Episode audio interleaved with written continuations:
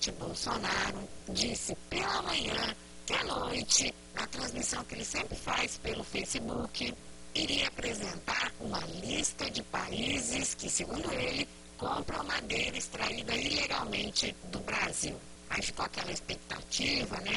Será que Bolsonaro vai acusar os países? Será que tem provas? Pois bem, à noite, alertado por auxiliares do governo de que não teria como manter essa afirmação e cima iria causar inúmeros problemas diplomáticos, isolando cada vez mais o país internacionalmente no debate ambiental, Bolsonaro recuou.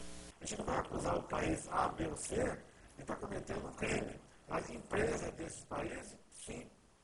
Isso já tem em processo. Isso vai ser volumado, entendeu? Ponto tal que se tornará não atrativo a importação de madeira ilegal. Porque países outros nos criticam e, em algumas oportunidades com razão, mas em outras não. Enquanto nós conseguimos chegar a bom termo essa questão, vai diminuir drasticamente o desmatamento do Brasil. É o que nós queremos. É, mas tem pressão interna, sim, principalmente do setor do agronegócio.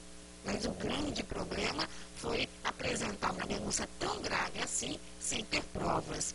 O blog do Gerson Camarote, do G1, traz hoje a informação de que teria conversado com um auxiliar do próprio governo, que chegou a classificar a fala do presidente como uma bravata que não teria como ser comprovada.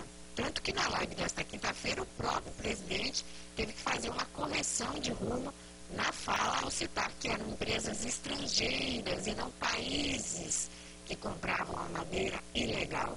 Quando ele prometeu mostrar a lista, tinha falado em países. A primeira vez que ele fez essa ameaça foi na reunião do BRICS na terça-feira, com os presidentes da Rússia, Índia, China e África do Sul presentes na reunião.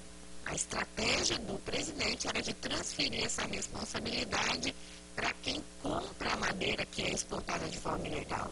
Pelo sim, pelo não, o presidente recuou e não fez nenhuma acusação grave citando nomes de países.